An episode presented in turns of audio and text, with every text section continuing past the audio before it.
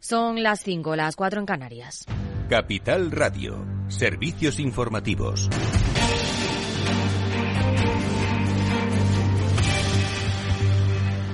Buenas tardes. El Banco Central Europeo subirá en marzo los tipos en medio punto y evaluará qué hacer después. El organismo ha publicado las actas de la última reunión en la que el Consejo de Gobierno apoyó ampliamente la subida de 50 puntos básicos porque se necesitan más incrementos para que las tasas de interés entren en terreno restrictivo para asegurar que la inflación baja a tiempo hasta el 2%, aunque no consideró que existan aún riesgos de un ajuste excesivo de los tipos. También lo ha asegurado la presidenta del BCE en declaraciones a Antena 3.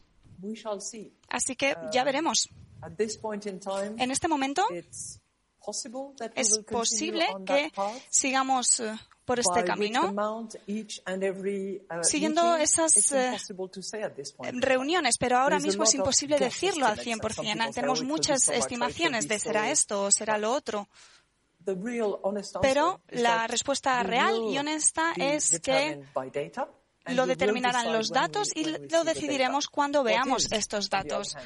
Declaraciones en un día en el que hemos conocido la inflación en la zona euro. Se reduce una décima en febrero hasta el 8,5% y acumula así cuatro meses a la baja desde el pico del 10,6% que tocó en octubre del año pasado. En cambio, la subyacente ha subido tres décimas hasta el 5,6%. El aumento de los precios, si solo se excluyen la energía y los alimentos frescos, fue del 7,4%, también tres décimas más. Y otro dato, crece el empleo en España en 88.900 personas en el mes de febrero, pero el número de desempleados también sube 2.618 más por el incremento del paro entre jóvenes, mujeres y extranjeros. Alejandra Moya, buenas tardes. Buenas tardes. El paro baja en el sector servicios, en la industria y en la construcción. Aumenta en la agricultura y sobre todo en el colectivo sin empleo anterior. En febrero se han firmado más de un millón de contratos, un 25% menos que en el mismo mes de 2022. De todos ellos, casi medio, 500.000, fueron indefinidos. Este punto lo ha analizado en Capital Radio el director de Randstad Research, Valentín Bote. El 53% de los contratos indefinidos que se han firmado son o bien fijos discontinuos o bien indefinidos a tiempo parcial. O sea, son mayoría los contratos indefinidos que no son a tiempo completo. Y además, pues ya venimos viendo como en el último año se ha disparado la mortalidad de los contratos indefinidos. O sea, no solo la composición pues no es la que podría ser deseable del indefinido a tiempo completo, sino que además se ha disparado esa mortalidad que ya medimos en días para muchos miles de estos contratos. Bote alerta de que hay una bolsa de unos 600.000 fijos discontinuos que no figuran como desempleados y puede que los contraten para esa temporada. Por parte de los sindicatos destacan que no es un mal dato y Comisiones Obreras apunta que el empleo aguanta bien aunque haya un incremento del número de personas en situación de desempleo. Los autónomos reclaman más medidas de apoyo para el colectivo, especialmente para el pequeño comercio, sector que más trabajadores por cuenta propia ha perdido en los últimos meses. Gracias, Alejandra. Continúan las reacciones a la decisión de Ferrovial de trasladar la sede fuera de España. El Gobierno ve intereses personales en la decisión y considera que el argumento de la seguridad jurídica es una excusa. El ministro de Seguridad Social, José Luis Escriba, lo achaca a la codicia y lo compara con la crisis financiera de 2008. Yo creo que es bastante evidente cuando uno ve las motivaciones que hay una motivación cortoplacista de arbitraje fiscal de corto plazo por, un poco de, diferencial de, tipos en, cómo se tributan los, dividendos eh, obtenidos en terceros países. Desde Podemos Extremadura piden declarar persona non grata al presidente Rafael del Pino, al que ha llamado ladrón de guante blanco y a todo su consejo de administración. Es que yo creo que debería ser persona non grata en nuestra tierra. ¿No consideráis que esta gentuza tiene el patriotismo en la punta del pie? Mientras que McDonald's ha confirmado su firme apuesta por España, donde tiene previsto invertir 250 millones de euros y crear 6.250 nuevos empleos en los próximos años en un ambicioso plan de expansión en el mercado español, que es clave para la multinacional, según ha dicho su presidente en España. Y en la Unión Europea, un abogado del Tribunal de Justicia ha considerado, conforme al derecho europeo, la ley española que establece que los bancos condenados por un caso, por un caso de cláusulas abusivas que hayan reconocido los hechos solo tengan que pagar las costas del proceso si se demuestra que actuaron de mala fe. Las conclusiones no son vinculantes, pero suelen marcar el sentido de la sentencia. Y les dejamos con Rocío Arbiza en Mercado Abierto. Más información aquí en Capital Radio.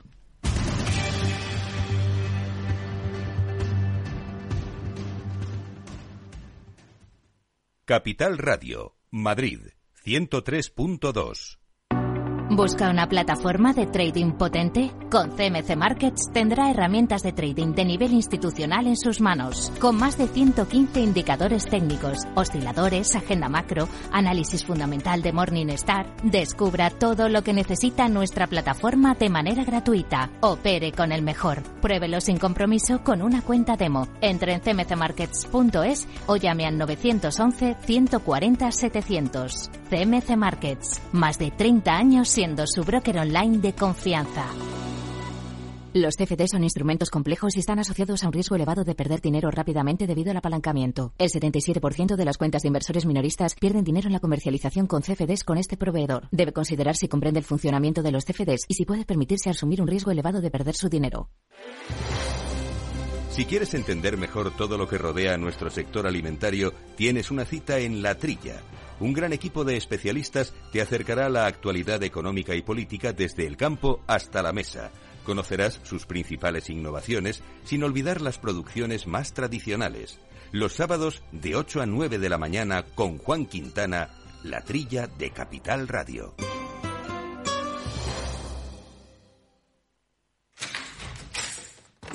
Salón.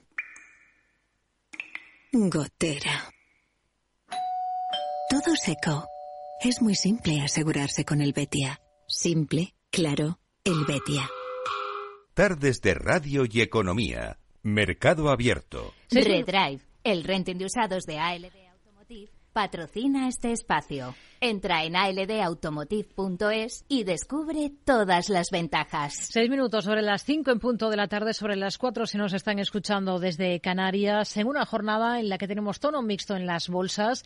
Ahora mismo en Estados Unidos sigue en terreno negativo el Nasdaq 100 y el S&P 500. No así el Dow Jones de Industriales, que logra recuperar en torno al medio punto porcentual en una jornada en la que está plano el IBEX 35. Enseguida nos vamos a detener en un un par de compañías. Una semana, eso es lo que ha durado el romance entre Allfunds y Euronext. Las negociaciones del operador paneuropeo no han llegado a ningún puerto con la española y los motivos que dan de un lado y otro no concuerdan. Buscamos las razones que pueden haber frustrado esta unión con Selena Niezbala.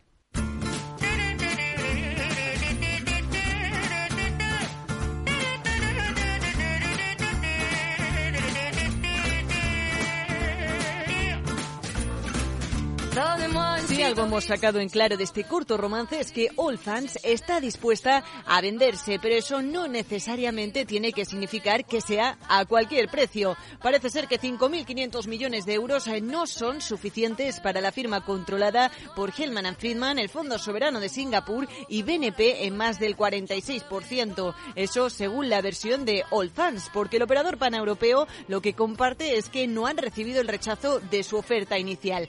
¿Quién lleva razón? Por lo pronto, la duración de las negociaciones deja claros indicios de que algo hay detrás. Alberto Roldán, director general de Metagestión. Hay algo ahí que nos hemos perdido, pero todos intuimos que puede ser que justifique esa caída. Lo que está claro es que, y es muy significativo, que en la due diligence de apenas una semana hayan retirado la oferta. Algo han visto que no gusta, eso está claro.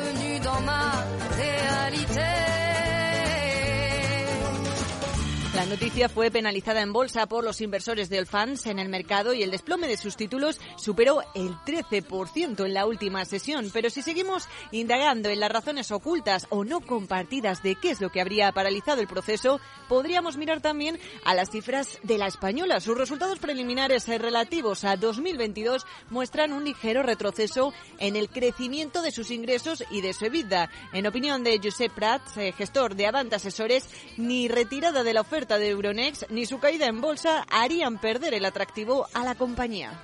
En el caso de, Allfunds es, es, una compañía que realmente eh, es rentable, es interesante, yo creo que sigue siendo interesante para, para los operadores de bolsa, en la medida en que cada vez más hay más intermediación de fondos que, que intermediación de, de, acciones directas, eh, pero, pero bueno, yo creo que la, la caída de Allfunds se explica también por la, la, la subida anterior. Aún así, estas razones no responderían al apetito comprador de Euronext, eh, que prácticamente se ha quedado sin opciones en su área de especialización centrada en hacerse con bolsas europeas. La más reciente, la de la bolsa italiana. Una operación que, por cierto, habría salido más barata que la de Olfans. En concreto, Euronext desembolsó 4.235 millones de euros. Joaquín Robles, analista de XTB. Euronext lo que ha tratado durante estos últimos años es expandir su negocio por toda Europa y ahora lo que trata es de diversificarlo hacia otro tipo de negocios más allá del mercado tradicional de acciones, ya que está expuesto eh, en gran parte a la situación y a la volatilidad de los mercados. Hay que recordar que Alfans ofrece eh, más de 3.000 fondos y desde su plataforma hay contratados eh, fondos por valor de más de 1,3 billones de euros.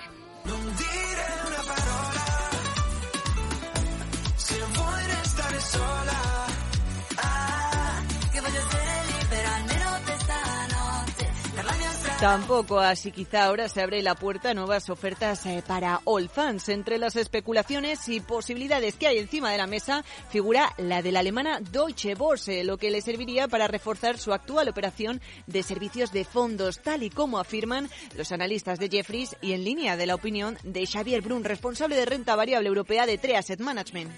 Por la parte de All Fans, a ver, si no ha sido Euronext, pues pensamos que tendrá otras novias, ¿no?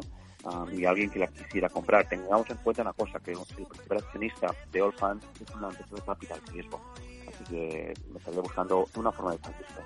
En resumidas cuentas, quizá no hay que buscarle más patas al gato y simple y llanamente lo que ha sucedido en esta operación es que no ha habido consenso. También hay que tener en cuenta que los parámetros eh, que fija Euronext eh, para sus adquisiciones son muy estrictos. Entre ellos, un objetivo de rendimiento del capital por encima del coste promedio ponderado del capital después de tres a cinco años. Y atención, porque los tiros podrían ir por aquí. O sea, Euronext al final es un mercado donde lo que estaría comprando es Allfunds, que es otro mercado, pero en este caso de fondos de inversión. Pues al final lo que está haciendo es quitarse y ser muy fiel a sus principios de inversiones rentables, ¿no? Allfunds, puede ser muy buena empresa, pues ahora mismo no es tan rentable como Euronext. Entonces lo que le provocaría es una dilución en sus aspectos de, de rentabilidad, ¿no? La carrera por las adquisiciones de Euronext ha sido insaciable desde sus inicios y cabe destacar su fortaleza con unos resultados en el último ejercicio que superaron los 1.400 eh, millones de euros, el mismo año en el que el Euronext fue el escenario de hasta 83 estrenos bursátiles, eh, por lo que tenemos dos grandes compañías, pero por separado.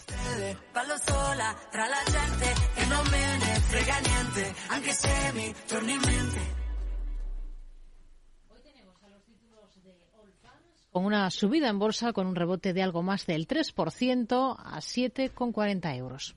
Redrive, el renting de usados de ALD Automotive, ha patrocinado este espacio. Entra en aldautomotive.es y descubre todas las ventajas. Madrid, 103.2 FM, Capital Radio.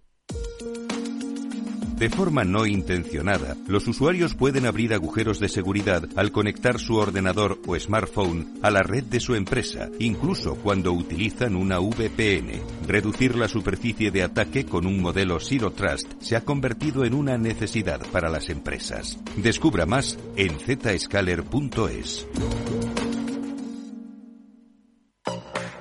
¿Estás pensando en tener tu propia franquicia y no sabes cuál elegir? ¿Eres franquiciador y quieres expandir tu marca en Madrid? El próximo 22 de marzo vuelve la Feria de Franquicias Franquishop Madrid, que concentra en un solo día a más de 60 franquicias y mil emprendedores en busca de oportunidades de negocio para invertir, asesoramiento empresarial o consultoría para franquiciar su negocio. Franquishop ofrece una agenda online para concertar previamente reuniones de 30 minutos con las marcas que quieras conocer en la feria con el fin de aprovechar al máximo la jornada. Recuerda, la Feria de Franquicias Franquishop Madrid se celebra el miércoles 22 de marzo en Rafael Hoteles Atocha. Entrada gratuita de 9.30 a 6 de la tarde. Inscríbete gratis en franquishop.com.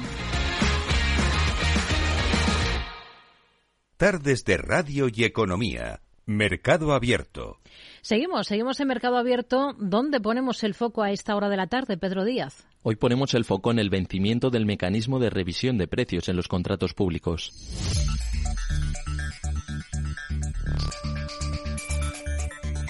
Pero ¿en qué consiste ese mecanismo? Tras la subida de precios de las materias primas derivada de la guerra de Ucrania, el Ejecutivo aprobó el Real Decreto Ley 3-2022, modificado posteriormente por el 6-2022. Este ha permitido durante un año revisar los contratos de obra pública que se encontraban en ejecución o que se aprobaron a partir del 2 de marzo de 2022, siempre que el incremento del coste de los materiales tuviera un impacto directo en el balance del contrato y cubriendo hasta un 20% de dichos costes. Este jueves el mecanismo de revisión de precios en los contratos públicos toca su fin y la patronal de la construcción, la CNC, reclama al presidente del gobierno, Pedro Sánchez, de extender la revisión de precios. Su presidente, Pedro Fernández Alén, en Capital Radio y lo que estamos solicitando es, un sistema excepcional que debería ser algo habitual. Contratos que tienen una duración muy larga, eso tiene un coste especialmente eh, gravoso y en una situación eh, fluctuante como tenemos a día de hoy, eh, aconsejan claramente un sistema de reequilibrio económico de los contratos. Ni se gana ni se pierde eh, dinero con, con este sistema, lo que hace es asegurar la ejecución de los contratos. El sector argumenta que entre enero de 2021 y noviembre de 2022 han aumentado un 17% las desapariciones de empresas constructoras. La Confederación Nacional de la Construcción estima que existen contratos de obra pública por un valor superior a los 6.900 millones de euros pendiente de adjudicación que ya no incorporan el mecanismo al vencer este jueves su aplicación.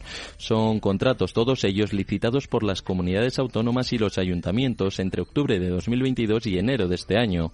Desde la propia patronal se muestran preocupados la verdad es que nos preocupa el que el gobierno no adopte una decisión razonable y en nada arriesgada para poder dar seguridad al plan de recuperación, transformación y resiliencia.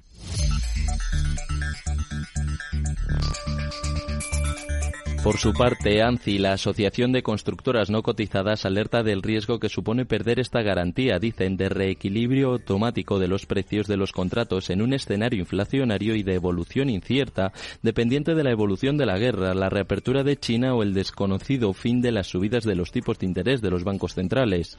ANCI se une así a la CNC o a SEOPAN, la Asociación de Empresas Constructoras y Concesionarias de Infraestructuras, para reclamar extender un mecanismo de revisión de precios que termine termina hoy y del que no tienen noticias sobre si el Ejecutivo pretende prolongar.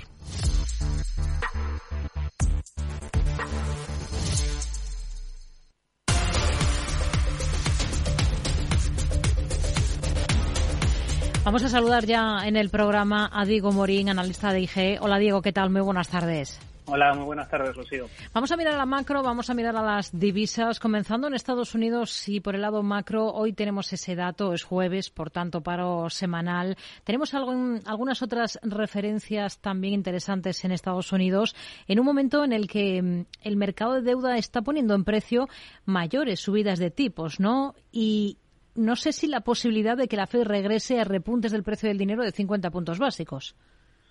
Bueno, es posible, ¿no? no, no ahora, dada la situación, no es nada descartable que la Fed pueda subir eh, 50 puntos básicos, ¿no? Y creo que el mercado está descontando esta situación porque, bueno, dada la, eh, la situación que hemos visto hoy, unos datos macroeconómicos también a lo largo de la semana que siguen siendo débiles, una productividad que es baja, el empleo sí es verdad que mantiene un poco su fortaleza, pero también los costes laborales vuelven a repuntar más con de, lo esperado, ¿no? Por tanto, creo que nos encontramos en esa tesitura y donde creo que el mercado ya empieza a descontar una, una posible subida de tipos de la Fed de 50 puntos básicos. Hmm. Hoy hemos escuchado a la presidenta del Banco Central Europeo, Christine Lagarde, en Antena 3. Ha vuelto a insistir en que todo está abierto a partir de la reunión de este mes de marzo. Así que ya veremos. En este momento es posible que sigamos eh, por este camino, uh, siguiendo esas eh, reuniones, pero ahora mismo es imposible decirlo al 100%. Tenemos muchas estimaciones de será esto o será lo otro. Pero la respuesta real y honesta es que lo determinarán los datos y lo decidiremos cuando veamos estos datos. Siempre ha hablado de actuar conforme a los datos pues bien, esos datos no parecen nada favorables ahora. Hoy mismo hemos visto que la inflación en la eurozona se ha reducido una décima en el mes de febrero con respecto al anterior, hasta el 8,5%, pero la subyacente sube tres décimas hasta el 5,6%. Son argumentos, parece, a priori, para seguir siendo contundentes, ¿no? Mm, yo diría que sí, ¿eh? y creo que el mercado donde nos estamos fijando prácticamente es en la subyacente, ¿no? que es un poco la que nos va marcando el, camino. Y esta semana también hemos visto IPC pues, de Francia, Alemania, de España, que siguen siendo y repuntando con, con bueno, eh, mayor ¿no? que, los datos anteriores. Por tanto, eh, creo que es el único, la única vía que tienen es seguir subiendo tipos y ver sobre todo si consiguen estabilizar unos precios que no van a ser fáciles de controlar. Una presidenta del Banco Central Europeo que anima a los clientes españoles a pedir a sus bancos que remuneren los depósitos y les hagan con ello partícipes de las subidas de tipos que está llevando a cabo el Banco Central Europeo los clientes de los, de los bancos tienen que tener este diálogo con los eh, banqueros y ellos tienen que, ser lo bastante sensatos como para hablar con ellos. Y si no, cambiamos de banco. Hay muchos países en los que se cambia de un banco a otro y esto se ha facilitado. En las últimas horas, desde Deutsche Bank han avisado de que tanto el Banco Central Europeo como la Fed corren el riesgo de cometer un error fatal en cualquier dirección. ¿Ustedes también lo ven así? Bueno, es que hagan una cosa u otra van a estar están pillados, no podríamos decirlo, porque creo que la única salida que tienen para bajar la inflación por ahora es seguir subiendo tipos de interés y da la situación macroeconómica que bueno eh, Powell en alguna ocasión pues bueno lo ha comentado no la única manera que tienen es vía demanda eh, es una situación de entrada de desaceleración económica no por tanto eh, sí es verdad que, podemos estar de acuerdo con Deutsche Bank pero creo que es la única vía que tienen para intentar conseguir esa situación de estabilizar precios aunque bueno ya se habla que la Fed podría subir incluso el objetivo de inflación ¿Han rebajado el rango que habían previsto ustedes a principios de, año de cotización del euro dólar?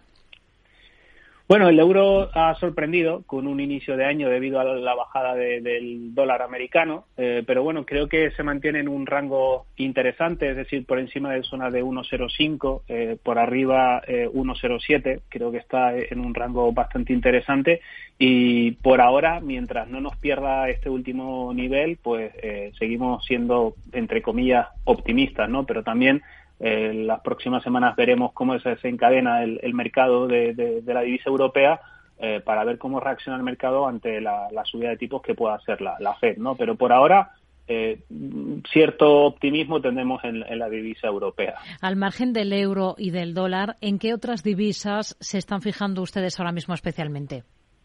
Bueno, a mí me gusta lo que ha estado realizando el dólar yen, ¿no? Es decir, obviamente el, último tramo, el billete verde se ha pues recompuesto de unas caídas bastante bruscas en, en desde la segunda parte del año pasado, pero bueno, creo que ha consolidado una directriz bajista de medio plazo muy importante y ahora pues mm, estamos vigilando posibilidad de acentuarse por encima de zona de 136 yenes, si, si mal no recuerdo, con posibilidad de estirar a zona de 140. Tiene una resistencia muy importante, pero bueno, creo que también con todos los vaivenes que está realizando el mercado y con las propuestas que nos vayan a traer los bancos centrales en las próximas semanas, tanto el Banco de Japón como la Reserva Federal, creo que puede ser un par que, que, habrá que vigilar muy bien.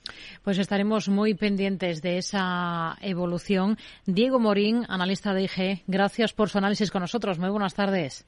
Muchas gracias a ustedes. Un abrazo. Hoy tenemos otra jornada en la que el euro, la moneda única, está recortando terreno frente al dólar, frente al billete verde. El cruce entre las dos divisas se coloca ahora mismo en 1,0606 unidades, según las pantallas de XTB. Selena. Los de xtb.com se han propuesto que te conviertas en inversor en bolsa sí o sí. ¿Y qué han pensado para ello? Regalarte una acción. Sí, sí, de regalo, gratis. Solo tienes que entrar en su web, hacerte cliente, realizar una aportación de cualquier valor para activar la cuenta y te dan una acción gratis para que puedas empezar. Sin más, comprueba lo que te digo en xtb.com xtb.com, un broker, muchas posibilidades. A partir de 100.000 euros al mes, la comisión es del 0,2%, mínimo 10 euros. Invertir implica riesgos.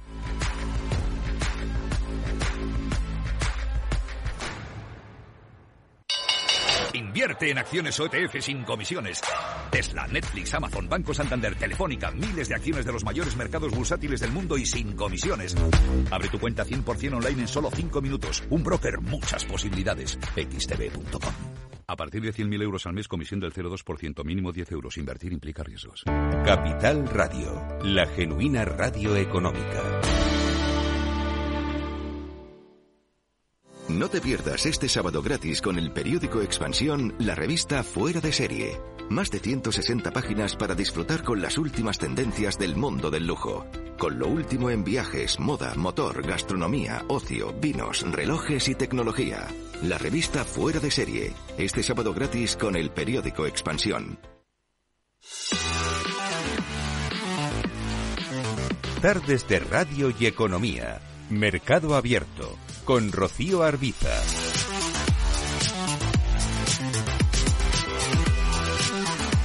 Vamos a comprobar cómo está la situación, cómo están las cosas en el mercado de deuda, en el mercado de renta fija. Para ello saludamos a Félix López, socio director de Atele Capital. Hola Félix, ¿qué tal? Muy buenas tardes.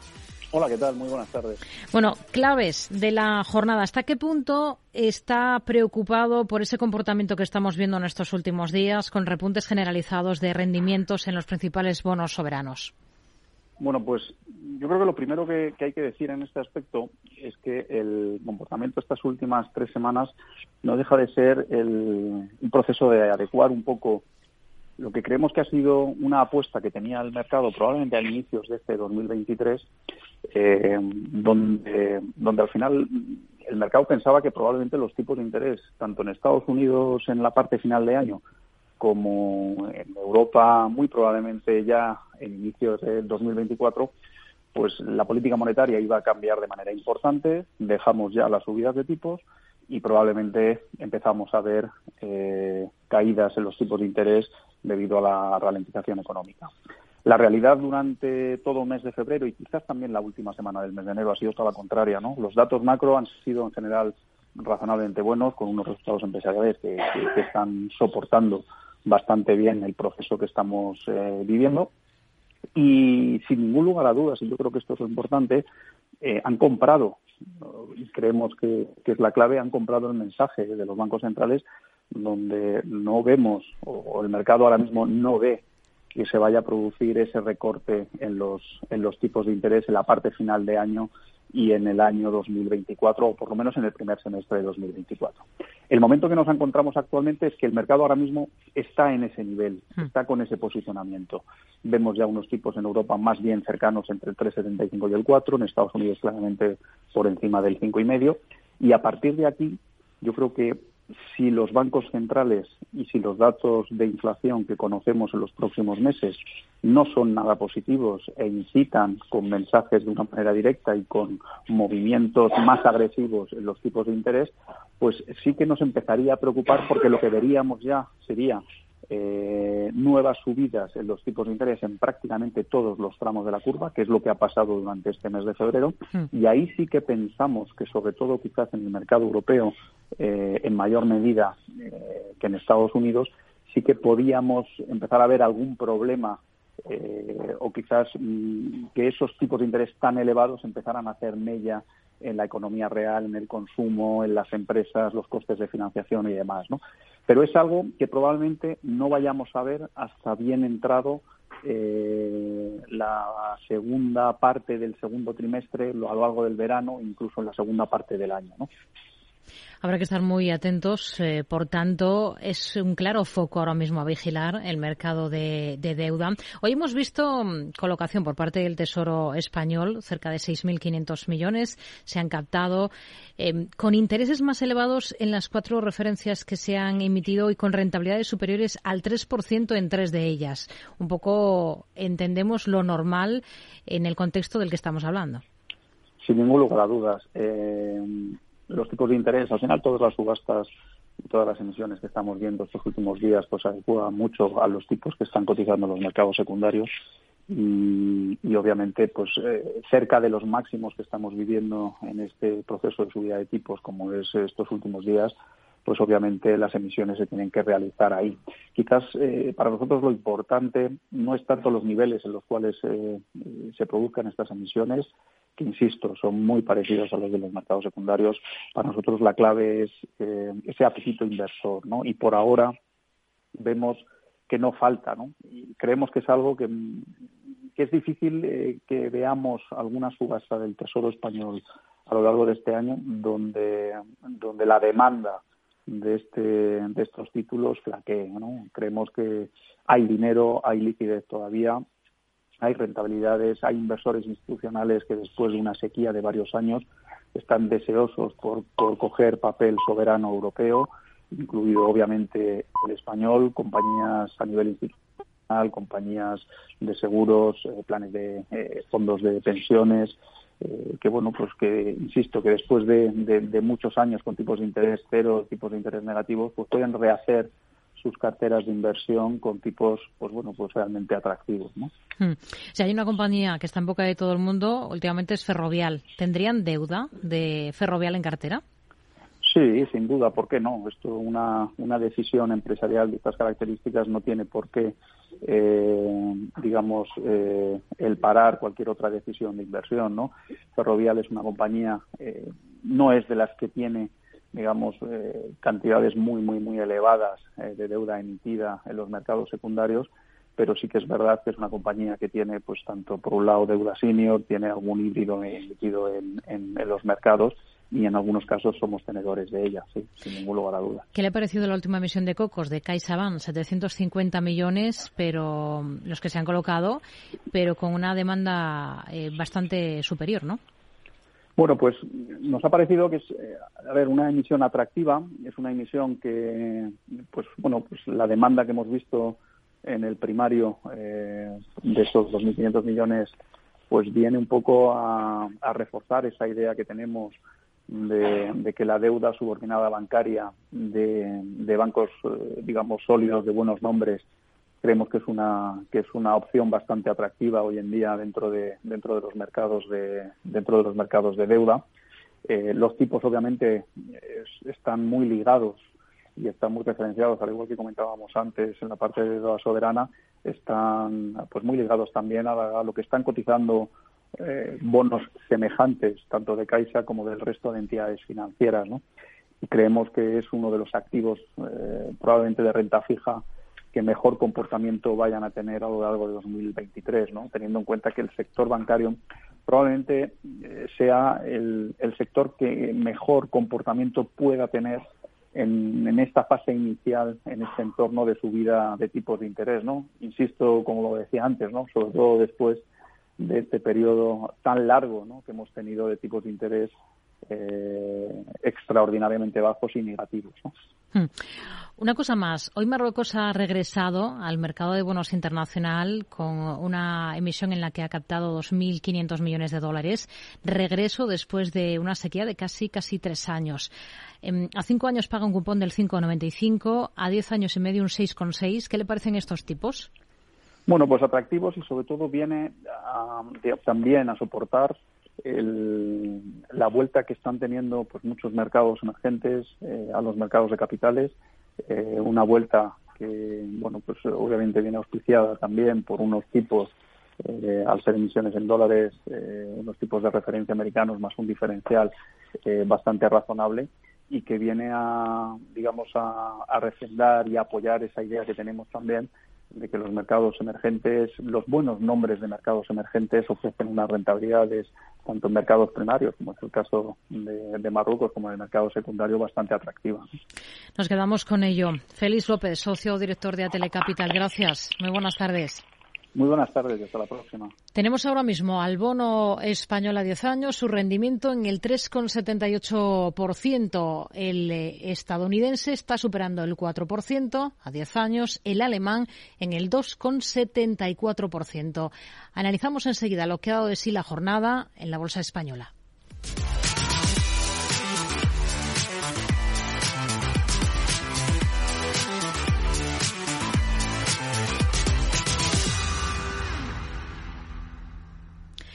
Vamos a mirar al mercado español con José Lizán, gestor de Reto Magnus y CAF en Quadrigaset Managers. ¿Qué tal, José? Muy buenas tardes. Hola, Rocío, ¿qué tal? Muy buenas tardes. Bueno, pues hemos visto una jornada en la que el selectivo español ha tratado de navegar dándose la vuelta al final hacia terreno positivo. Está por encima de esa cota de los 9.300 puntos, se mantiene ahí. ¿Qué le ha parecido lo, lo, más interesante de la jornada, a su juicio? ¿Qué es lo que ha, en lo que se ha detenido especialmente hoy?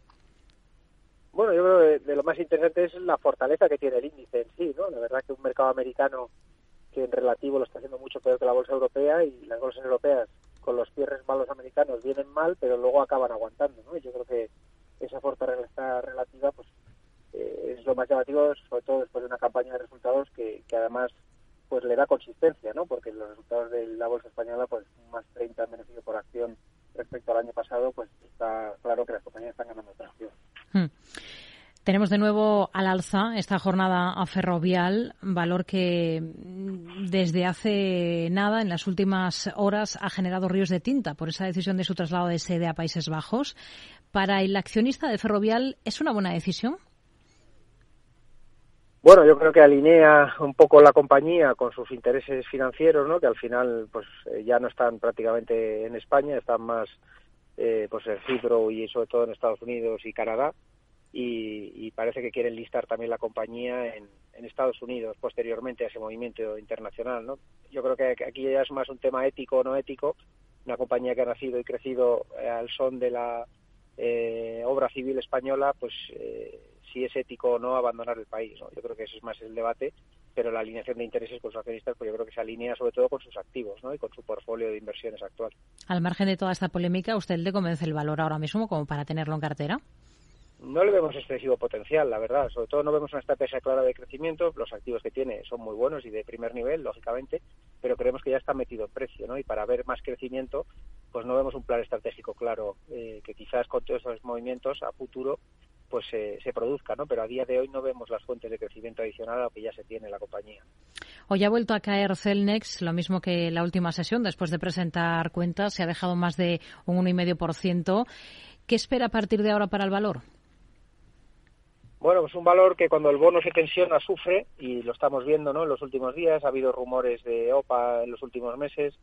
Eh, ayer en el conference call también dijo que podría vender partes eh, o porcentajes eh, minoritarios de los activos que tiene la compañía pues para reducir el apalancamiento, aflorar valor y conseguir el grado de inversión. Y yo creo que si va en esa dirección, pues el mercado lo irá premiando porque, como digo, el entorno de endurecimiento de tipos no le favorece, ¿no? Y cada vez que hay subidas de tipos o el bono a 10 años se tensiona, pues la compañía sufre como estamos viendo en los últimos días.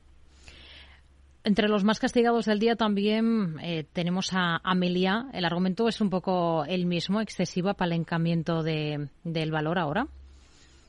Excesivo apalancamiento y sobre todo que lleva mucho tiempo prometiendo desinversiones y no termina de concretarlas, ¿no? Y además en la última publicación de resultados incluso ha bajado la cantidad de activos por los que se podría desapalancar y no sé, es algo que está retrasando en el tiempo y, probablemente en el nuevo entorno, pues los compradores de activos inmobiliarios con este entorno de tipos se van enfriando y le esté costando más, ¿no? Yo creo que eso es un poco lo que está pesando en el valor.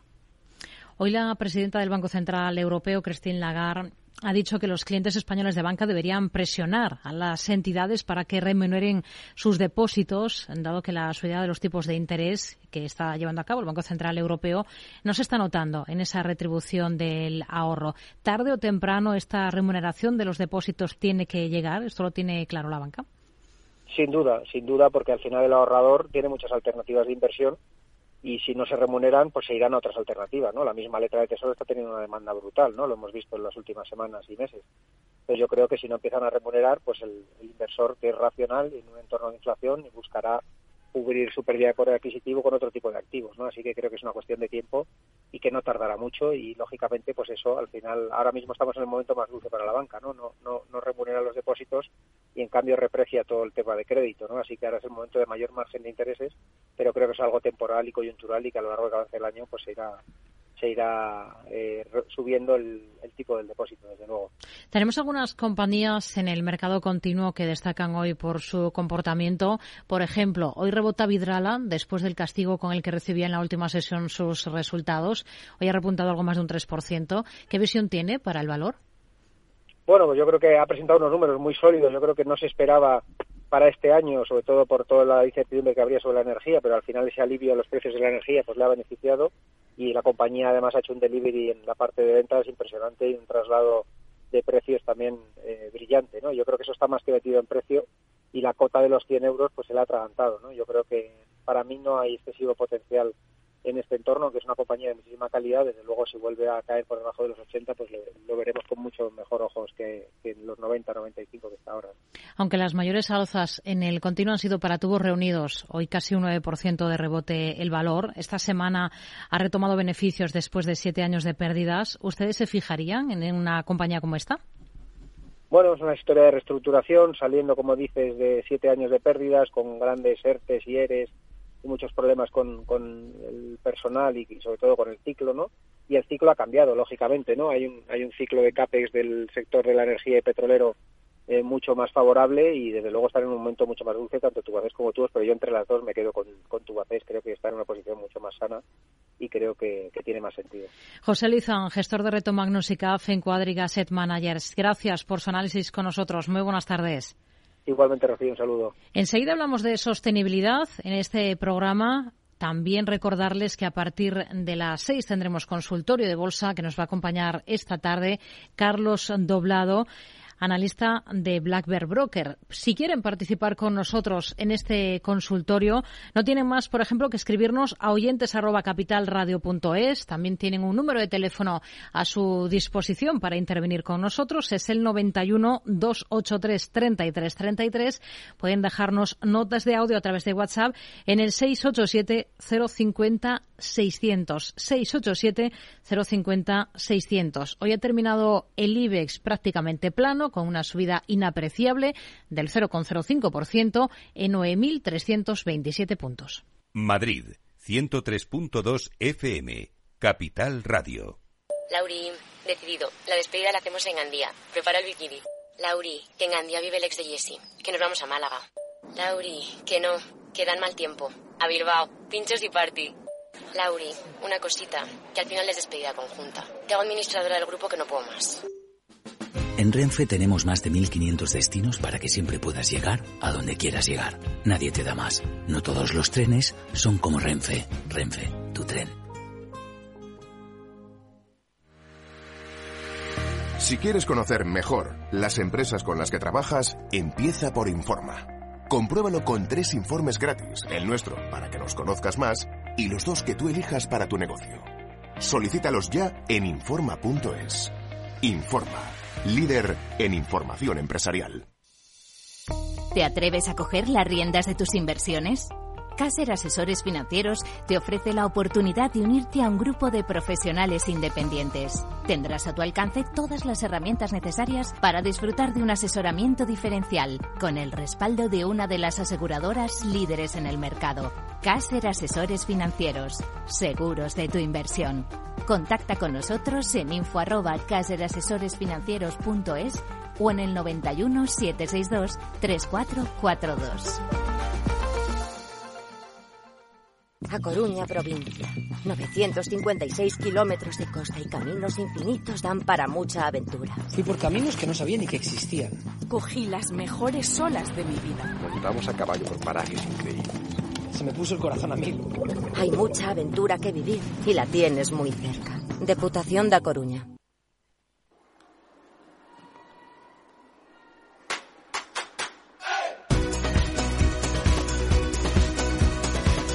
Mercado Abierto con Rocío Arbiza. La presencia de mujeres en los consejos de las cotizadas españolas mejora, pero al ritmo que se avanza aún quedan años para alcanzar la ansiada meta de paridad que persigue la Comisión Nacional del Mercado de Valores. Hoy justo se ha presentado la última edición del informe de mujeres en los consejos del IBEX 35 y la sexta radiografía del mercado continuo elaborado por Atrevia e IS de forma anual. Vamos a entrar en los detalles de la mano de Asunción Soriano, consejera delegada de Atrevia. ¿Qué tal, Asun? Muy buenas tardes. Buenas tardes, ¿qué tal estáis? Bueno, ¿cuánto ha aumentado esa presencia de las mujeres en los consejos de las eh, cotizadas con respecto al estudio que hacían ustedes el año anterior? Pues aumenta, ha tenido un buen empujón este año, un 3,65 porcentual, eh, lo cual sitúa, nos sitúa en unos ratios ya mucho más favorables, que es un 32% de, de, de media de todo el mercado continuo. El pero sería que todavía em, eh, el, el, puesto más elevado, el de los presidentes, todavía el 92% son hombres, ¿no? Sí, absolutamente. O sea, la buena noticia es que ya los consejos se acercan a la paridad y la mala es que es, es, esa representatividad de mujeres en los consejos lo se refleja a la hora de la presidencia, que hay muy poquitas todavía. ¿Sigue siendo muy elevada esa brecha entre lo que vemos en los consejos de las compañías más grandes, las del IBEX 35, y los consejos de las compañías del continuo?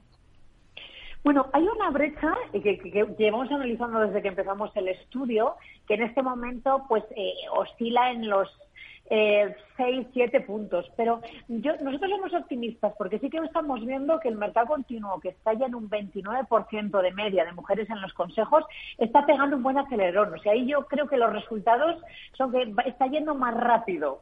Eh, entiendo por, un montón de razones y de, cuestiones ambientales y de, presión social y, reputacional, pero hay un poquito de brecha, pero se están acelerando las empresas que no son del IBEX.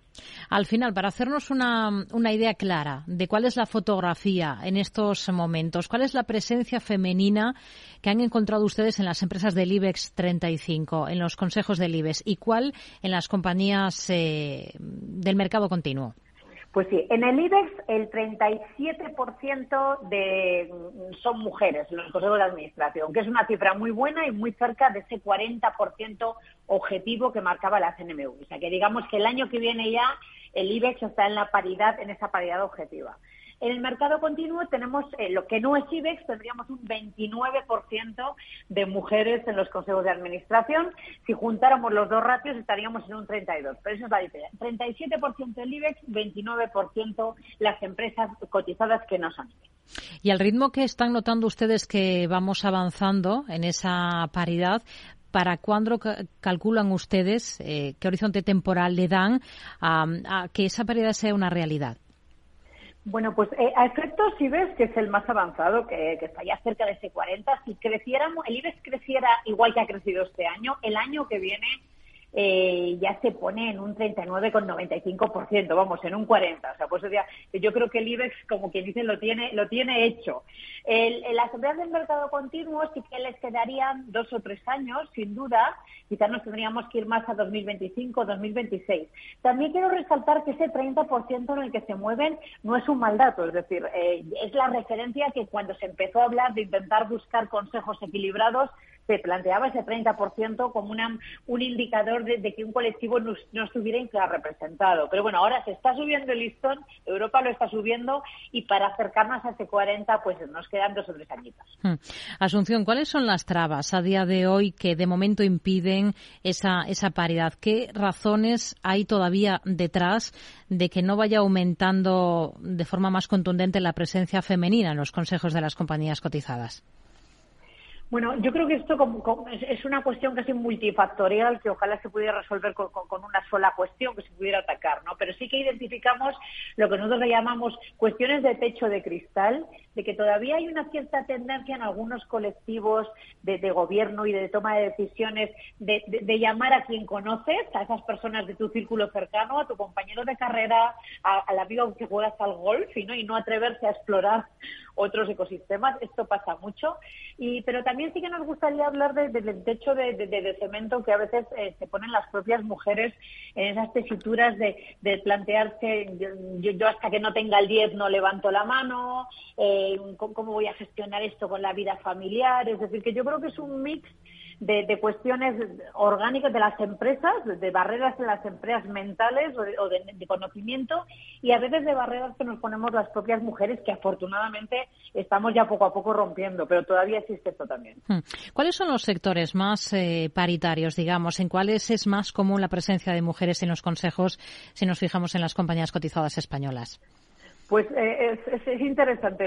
donde hay más mujeres y además con ratios buenísimos ya de conseguir ese 40% de paridad y no superarlo, están los sectores regulados, los muy regulados. Por ejemplo, el sector financiero, el sector energético y el sector tecnológico y telecomunicaciones son los campeones, los sectores campeones en este avance a la, a la paridad que están ya en, en, las cifras recomendadas por el buen gobierno. Y en la base, debajo de todo, que es muy llamativo, el sector inmobiliario es un sector que todavía está más lejos de estos, de estos ratios, que es un poco sorprendente habida cuenta que, que tienes que sus grupos de interés seguramente importante representación femenina, tanto en clientes como en equipos, como en proveedores, como en inversores. Hmm. ¿Cómo estamos? ¿Cómo está España si nos comparamos con nuestros vecinos eh, europeos en este tipo de ratios? Pues no, estamos nada mal. O sea, una mirada desde lejos nos daría que, entre las 27 empresas de, europeas que se suelen analizar en el Parlamento, España está en la posición número 11, ¿no? Que dices, bueno, pues estamos en, la media para arriba. Pero luego, si analizamos un poquito más, veremos que, que en esta lista de 27 empresas de la Unión Europea hay un montón de países, unos cuantos, seis, Francia, Italia, Países Bajos, Bélgica, Austria y Alemania, que tienen obligación legal de, poner estas cuotas en, una cuestión legal. Por lo tanto, si quitáramos la obligación legal y solo analizáramos las empresas que, que tienen recomendación, pero voluntariedad, España sería el tercer país solo por detrás de Dinamarca y Finlandia. O sea que de, países que con una ruta voluntaria de incorporar mujeres en los consejos somos el tercer país europeo, que no está nada mal. Hablando de, de, otros países europeos, las consejeras que hay en las cotizadas españolas, ¿cada vez em, damos más entrada también a mujeres de fuera de España? Sí, sin duda. Ya una de cada cuatro consejeras eh, son, son extranjeras, lo cual es muy lógico también desde la óptica y muy bueno de, buen gobierno. Al final tú tienes que representar tus grupos de interés y las compañías españolas no cabe duda que están internacionalizadas. Por lo tanto, muy importante que haya representación de esos países también en los consejos. O sea, hoy una de cada cuatro hace hace unos cuantos años había muy poquitos, muy hmm. poquitas. Una cosa más, ya que hemos hablado de los sectores donde que son más mm, paritarios y lo contrario, por poner también un poco el foco en nombres concretos, en compañías, retratar alguna de las que lo está haciendo bien. Entre las compañías españolas que más esfuerzo han visto ustedes que han mostrado en estos últimos años para avanzar hacia la paridad con la inclusión de, consejeras, ¿cuáles estarían, por ejemplo? Bueno, pues eh, a nosotros nos gusta destacar dos cuestiones. Por un lado, las que han tenido una trayectoria continuada más consistente eh, que de hace muchos años iban incorporando mujeres en, sus consejos, que son Redella, Celnex, Realia, Nicolás Correa y Unicaja. E, estas cinco compañías están desde el 57% de mujeres en el consejo al 33% de Celnex. Pero ha sido, perdón, estoy dando datos de 2018. Hoy están entre el 50 y el 40, son una paridad absoluta, pero un recorrido muy continuado en los anteriores años. Por otra parte, también nos gusta destacar aquellas compañías que han apegado un acelerón eh, por ejemplo, de óleo, que, no tenía mujeres en su consejo en 2018 y hoy ya tiene un 33%, aulas renovables, Ampel, Prim y A+. Pero bueno, sí que importante destacar todas estas compañías que, como comentábamos, eh, desde el primer momento mm, apostaron por esta, por esta realidad. Las 11 más paritarias, por decirlo muy rápido, eh, en cualquier caso, hoy en España son Celnes, Redella, Acción Energía, Amadeus, Bankinter, IAG, Inditex, AENA, Mastre, Iberdrola y Robi. Todas ellas están por encima del 40. Pues nos quedamos con esos nombres. Asunción Soriano, consejera delegado de Atrevia. Gracias. Muy buenas tardes. Gracias a vosotros. Buenas tardes.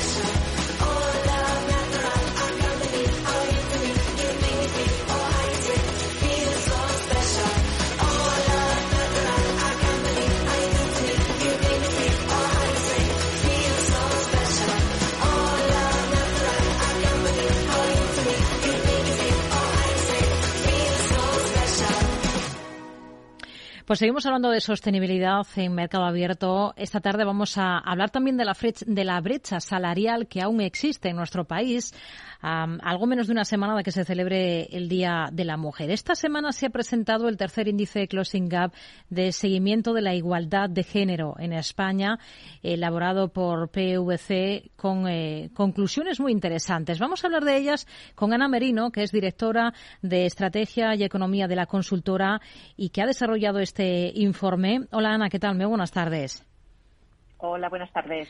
Bueno, el gran titular, podríamos decir, es que se logra avanzar con respecto al ejercicio anterior en, materia de reducir esa brecha pero todavía sigue suponiendo esa brecha un coste de oportunidad, calculan ustedes, de más de 200.000 millones de euros, que equivaldría a un 17,6% del PIB de 2021 y también 2,5 millones de empleos femeninos a tiempo completo, ¿no?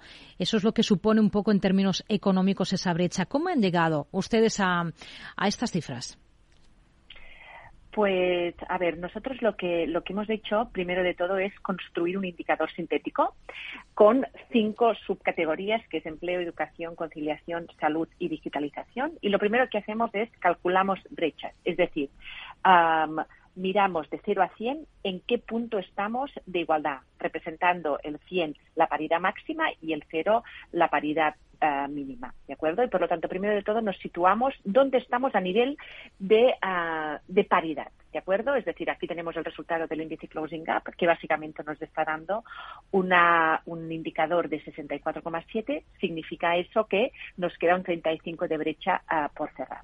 Evidentemente, luego, si miramos las distintas categorías que son empleo, educación, conciliación, salud y digitalización, tenemos otros datos. Que luego podríamos ir comentando. ¿Cómo calculamos el tema del coste de oportunidad? Pues básicamente lo que hacemos es asumir hacemos un ejercicio de simulación que lo que intentamos hacer es asumir qué pasaría con el PIB o qué pasaría con la tasa de actividad si las mujeres trabajaran, hubieran las mujeres en el mercado laboral en la misma tasa que los hombres, trabajaran a tiempo completo como los hombres, es decir, ahora mismo nos encontramos que las mujeres son las que tienen los ah, contratos a tiempo parcial y que además trabajaran en sectores igualmente de productivos que los hombres. ¿De acuerdo? Si hacemos esta simulación igualamos los ratios de hombres y mujeres, nos encontraríamos con esta cifra de 200.000 millones de euros en el PIB. ¿De hmm. acuerdo? Por lo tanto, lo que haríamos es hacer una simulación de qué pasaría si las tasas se igualaran. Es muy interesante esto que comenta de la tasa de productividad, sobre todo, ¿no? Porque las mujeres al final contribuimos a un 42,1% del PIB, pese a representar más del 51% de la población en edad de trabajar. Exacto. Y, mucho tiene que ver con esto, ¿no? Quizás nos centramos más en profesiones o en sectores económicos que eh, no son los más productivos. Exacto.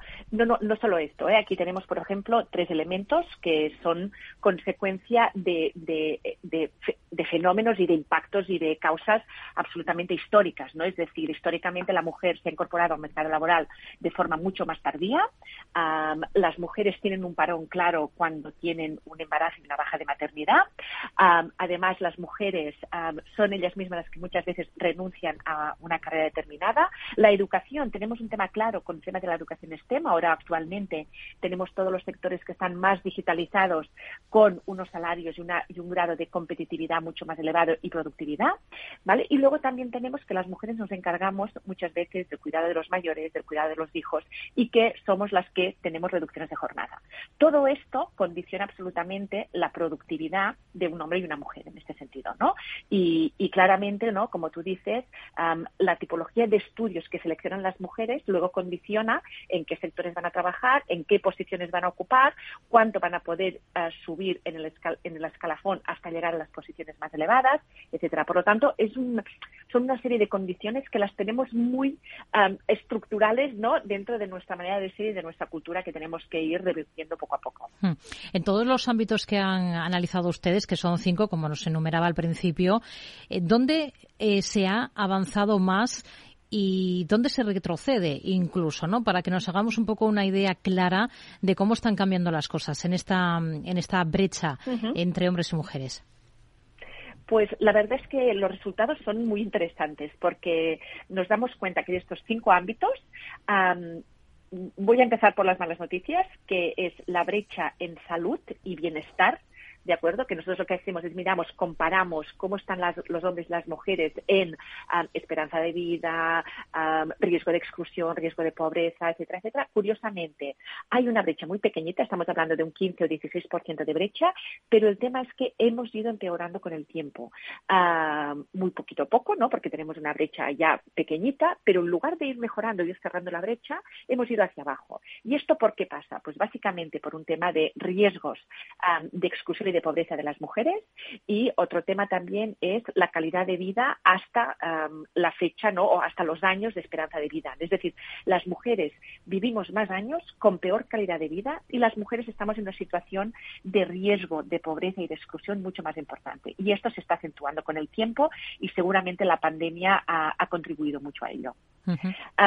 Y luego, por ejemplo, para poner el otro lado de la moneda, ¿no? la otra cara de la moneda, estaríamos hablando con la digitalización. La digitalización ha incrementado de forma importante el indicador, es decir, hemos conseguido cerrar la brecha mm, de una forma importante con tres o cuatro puntos y básicamente es por la incorporación de mujeres en profesiones TIC, en profesiones digitales, que se ha ido, a, aunque nos queda mucho camino por recorrer, sí que es verdad que estamos viendo aquí un cambio en positivo. El resto de las, eh, de las áreas, por ejemplo, en conciliación, que han, eh, han analizado ustedes, ¿cómo están evolucionando las cosas aquí? Pues a conciliación es, es donde tenemos una brecha más grande, estaríamos hablando de una brecha de casi el 60% y esta brecha, la evolución es muy interesante. Es decir, si miramos desde el 2015 al 2020, vimos cómo la brecha se iba reduciendo de una forma importante. Es decir, había, se aplicaron una serie de políticas de bajas de paternidad, incrementos de las bajas de